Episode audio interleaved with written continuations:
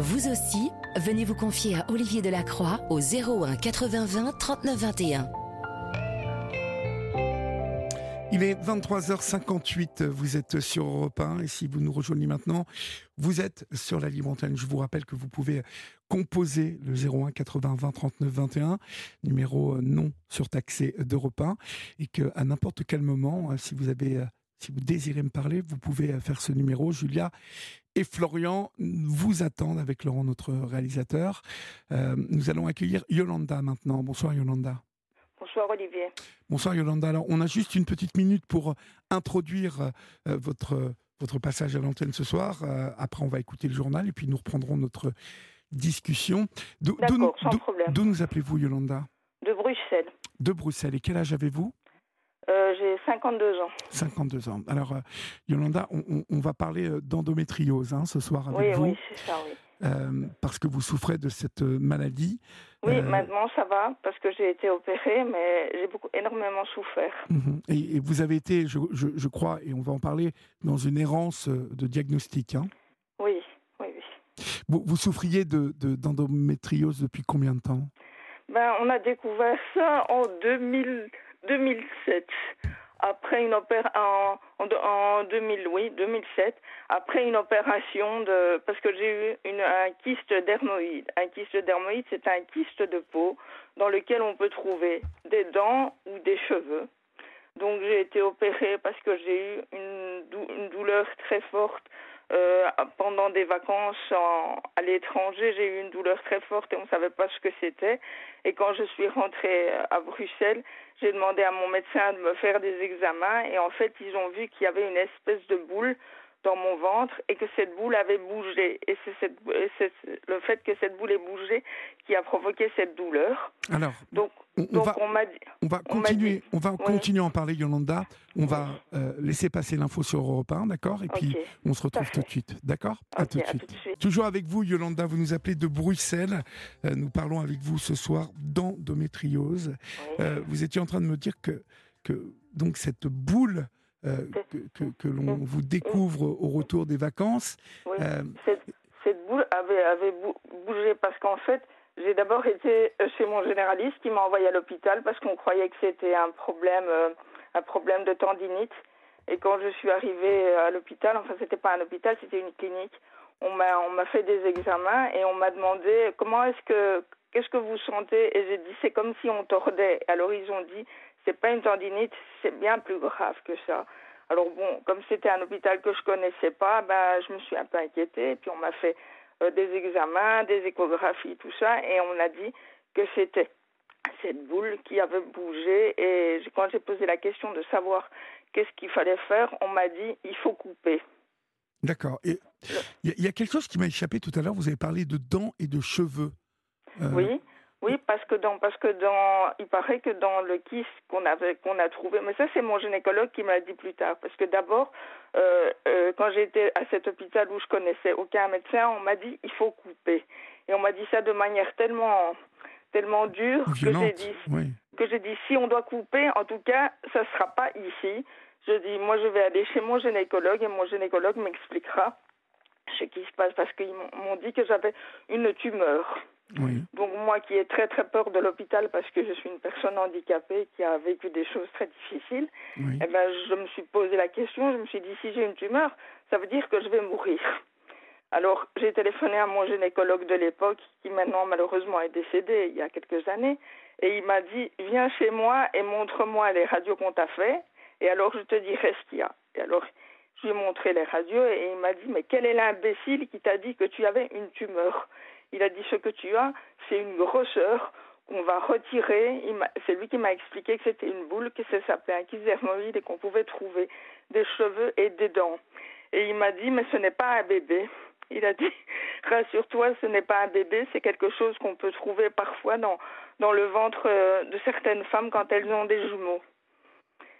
Et alors je me suis posé la question de savoir euh, pourquoi c'était et il a dit je ne comprends même pas que ça ait apparu dans ton corps, c'est quelque chose que normalement une personne a quand elle est enceinte de jumeaux.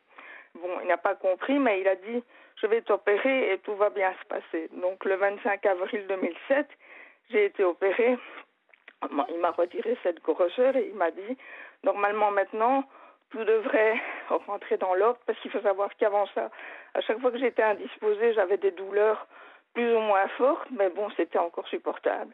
Et donc, il m'a opéré et je suis restée six jours à l'hôpital. Au bout de six jours, je suis rentrée euh, chez moi, tout se passait super bien.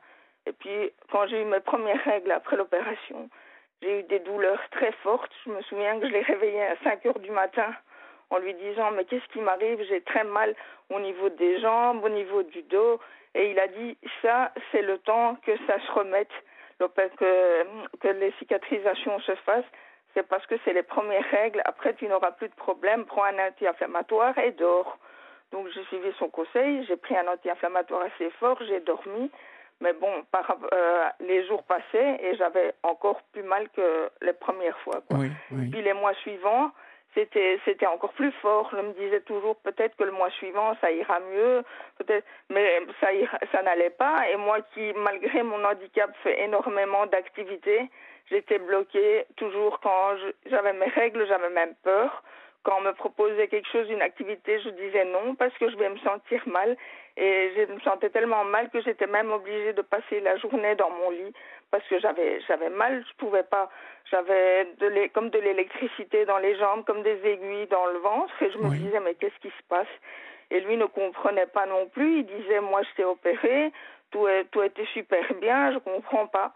Donc euh, moi je lui ai dit il faut trouver une solution parce que bon moi j'étais bénévole euh, en radio et bon je je je pouvais même pas même pas passer ma journée là-bas. J'étais pliée en quatre. Mes parents devaient venir me chercher. Alors je lui, je lui ai dit écoutez faites ce que vous voulez. Faites un scanner. Faites un IRM mais moi il y a quelque chose qui ne va pas. Et il me disait mais je ne comprends pas. Ton corps ne réagit pas comme comme les autres patientes que j'ai opérées de la même chose. Donc euh, j'ai demandé qu'on me fasse un scanner. Et c'est quand ils ont fait le scanner et l'IRM qu'ils ont vu qu'en fait, le, les cicatrisations de cette opération, donc du kyste dermoïde qu'on m'avait retiré, ça cicatrisait pas à cause de l'endométriose, parce qu'il y avait de l'endométriose. Mais bon, on ne savait pas exactement ce que c'était. Au départ, on me disait oui, la cicatrisation ne se fait pas, mais on ne sait pas pourquoi. Et alors, bon, moi, j'essayais de savoir, je, je me documentais, mais je ne trouvais pas de réponse. Alors, bon, entre-temps, mon gynécologue est tombé malade. Mhm. Il a attrapé un cancer. Donc, ce n'est plus lui qui m'a soigné. On m'a envoyé chez un autre euh, gynécologue qui le remplaçait à l'époque. Et euh, ce gynécologue m'a fait une euh, échographie parce qu'il faut savoir qu'avant le décès de mon gynécologue, il m'avait donné euh, un médicament pour arrêter les saignements parce que les saignements étaient de plus en plus forts et les douleurs étaient vraiment intenables à se taper la tête contre les murs. Alors bon, euh, après, euh, le, gynécologue qui s'occupe de moi actuellement, il m'a dit il y a quelque chose ici. Il m'a fait une échographie parce que c'est un grand grand spécialiste de l'endométriose et des échographies et il m'a dit ici il y a un kyste endométrique donc provoqué par l'endométriose et il faut l'enlever, il faut réintervenir. Mais pour tout ça, il a fallu quatre ans sont passés. Donc ça veut dire que pendant quatre ans, j'ai souffert parce qu'on ne savait pas ce que j'avais. Personne ne savait me dire ce que j'avais. Quand j'allais aux urgences, à chaque fois que j'avais mes règles, je devais aller aux urgences. Quand j'allais aux urgences, on me donnait des antispasmodiques et je me demandais qu'est-ce que qu'est-ce qui arrivait. Et une des dernières fois que je suis allée aux urgences, un des médecins qui était là a dit suspicion d'endométriose. Et alors j'ai dit c'est quoi ça? J'ai jamais entendu. Et alors il m'a dit euh, contactez votre gynécologue. C'était toujours mon ancien gynécologue. Et bon, il m'a dit euh, moi j'étais opérée et il n'y avait pas d'endométriose. Alors il s'est réuni avec plusieurs personnes euh, qui travaillaient dans un autre hôpital et il y a sept, ils étaient dix autour de la table et il y a sept médecins qui ont dit que je ne devais pas être opérée et le reste a dit que oui, je devais être opérée. Seulement lui, il ne souhaitait pas m'opérer, d'abord parce qu'il avait peur de ne pas arriver à, s'occuper de l'endométriose parce que c'était euh, pas un gynécologue qui était spécialisé là-dedans. Il a dit, moi, si tu te fais opérer de l'endométriose, je serai là dans la salle pour te rassurer, mais c'est pas moi qui vais t'opérer, c'est un autre collègue parce que moi, je me sens pas capable de faire ça. Il a dit, en plus, quand on t'opère de l'endométriose, on doit bouger la table, euh, tu es avec la tête en bas. Il dit, moi, je me sens pas capable, parce qu'on se connaissait depuis des années, c'était mon ami. Donc il dit, moi, je me sens pas capable de, de faire ça. Donc euh, si quelqu'un doit opérer, ça sera pas moi. Je serai juste là pour assister, mais ça sera pas moi. Et puis moi, entre-temps, malheureusement, il est tombé malade, donc c'est l'autre médecin qui a pris le relais. Et lui, il a dit, il faut opérer, il n'y a, y a aucune autre solution, il faut opérer. Comment, comment, comment vous avez vécu toute cette, euh, toute cette errance-là euh, de eh ben, diagnostic, euh, ceux qui voulaient, ceux qui ne voulaient pas Parce que j'avais l'impression, j'avais, je me demandais, je me disais, mais, mais je vais devenir folle, qu'est-ce, que, qu'est-ce qui m'arrive? On me dit que j'ai rien, mais moi j'ai de plus en plus mal, je ne peux pas je peux pas vivre normalement, je peux pas faire des activités normalement. Quand je disais aux gens autour de moi que j'avais mal, les gens me disaient oui, mais c'est normal. Quand on a ces règles, on a on a toujours mal. Oui, je disais oui, mais c'est pas, ce ne sont pas des douleurs des douleurs normales de règles parce que ça j'avais eu il y a des années et c'était j'avais mal mais c'était quand même moins fort que ça. Je dis non, c'est pas possible, c'est autre c'est autre chose et c'est moi qui ai insisté pour faire tous ces examens parce que je me souviens que même mon gynécologue que j'avais à l'époque me disait ça te fait pas peur le scanner?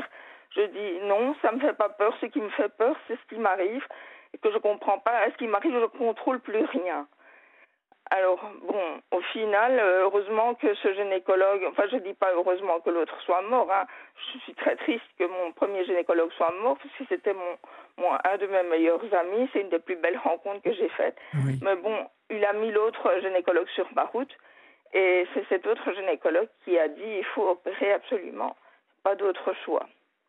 Donc, euh, bon, eh ben, au final, euh, je me suis fait opérer, mais il faut savoir que moi, seul dans un hôpital, vous m'avez pas. Hein. Il faut toujours qu'il y ait un accompagnant avec moi. Moi, seule dans un hôpital, euh, après ce que j'ai vécu étant, étant, petite, euh, à l'âge de 6 ans, j'ai été opérée euh, d'une luxation congénitale de hanche. Je suis restée trois mois à l'hôpital. Et je peux vous dire que même maintenant, et pourtant j'ai 52 ans, il faut à chaque fois que je vais à l'hôpital, il me faut à chaque fois un accompagnant. Et les médecins le comprennent très bien, heureusement d'ailleurs.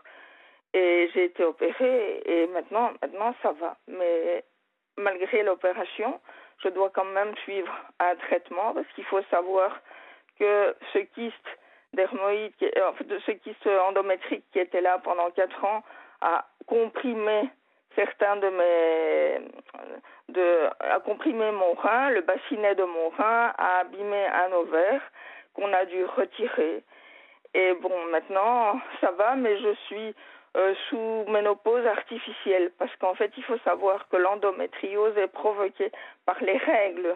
Ce sont les règles qui provoquent l'endométriose. Ah, c'est la première fois que, que j'entends dire ça, parce que c'est assez mystérieux pourtant l'endométriose. Oui, oui, mais maintenant, ça l'est plus pour moi, je peux vous le dire. Ah oui, oui. Alors, chez, vous, chez, vous, chez vous, ce sont les règles qui ont euh, provoqué l'endométriose. Est-ce que c'est une, une non, moi je pense que c'est l'opération qui a provoqué l'endométriose parce que j'ai lu que quand on enlève euh, le kyste dermoïde que j'ai eu en premier, le corps a tellement l'habitude d'avoir quelque chose en lui qui, qui reproduit quelque chose. Alors, je me pose la question si le l'endométriose n'était pas sous le kyste, parce que moi j'ai lu que parfois, enfin même souvent, euh, l'endométriose est sous le premier kyste. Donc, euh, et j'en ai parlé à mon médecin actuel qui m'a dit que c'est tout à fait possible.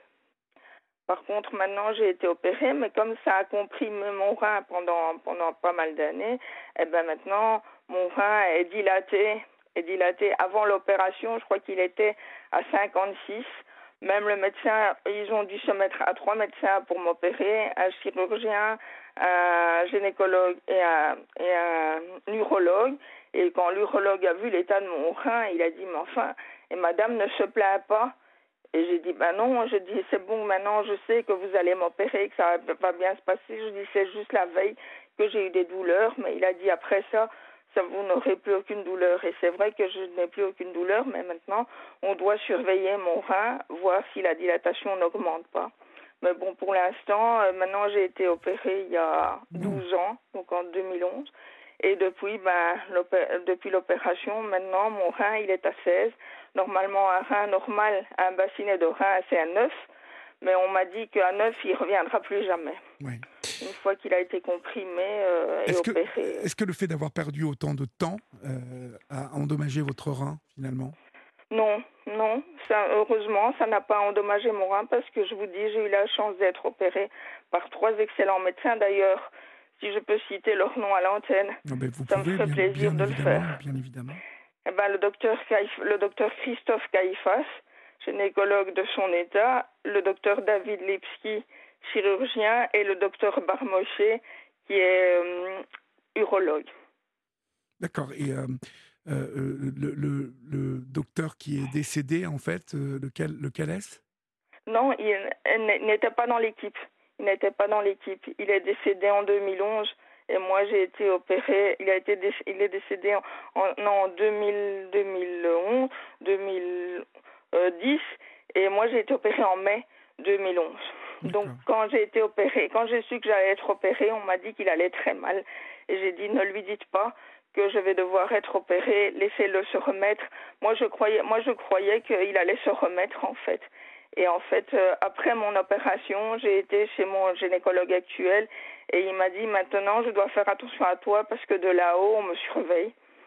Et c'est là que j'ai compris, j'ai dit il est parti. On m'a- m'a on m'a dit oui, il est parti. Oui. Ah bon, bon, malheureusement. Mais écoutez, en tout cas, je vous souhaite euh, euh, bon courage, ma, ma chère Yolanda. Ah maintenant, maintenant tout va bien. Vous êtes euh, courageuse quand même. Vous avez fait preuve d'énormément de courage aussi pour Ouais, ouais, mais que tout aille bien maintenant. C'est aussi parce que mes, mes parents étaient là à côté de moi, surtout ma maman. Oui. qui m'a beaucoup soutenue. Et enfin, mon papa aussi, toute ma famille. Mais je voulais surtout dire aux- à toutes les femmes qui souffrent de l'endométriose qu'on on en souffre beaucoup, mais qu'on s'en sort. Et je voudrais tout particulièrement euh, faire un coucou à une personne que je connais qui s'appelle Rachida, qui va être opérée euh, dans pas longtemps de l'endométriose et qui est fort, fort, fort angoissée. Eh ben, je peux lui dire qu'après son opération, tout va bien aller. Elle ne doit pas s'angoisser. en tout cas, si elle nous écoute, euh, on, on l'embrasse bien fort et euh, Oui. euh, voilà. Elle, elle- vous avez raison de lui dire que tout va bien se passer. Il ne faut pas s'inquiéter. c'est c'est sûr, c'est sûr. On vous embrasse bien fort, Yolanda. Dormez bien, faites de beaux rêves et Moi courage aussi, à vous. Moi aussi, je vous embrasse, Olivier. Au revoir. Et, on À embrasse bien évidemment tous euh, celles et ceux qui euh, habitent Bruxelles et qui nous écoutent là-bas en Belgique. Oui. Bonsoir, Yolanda.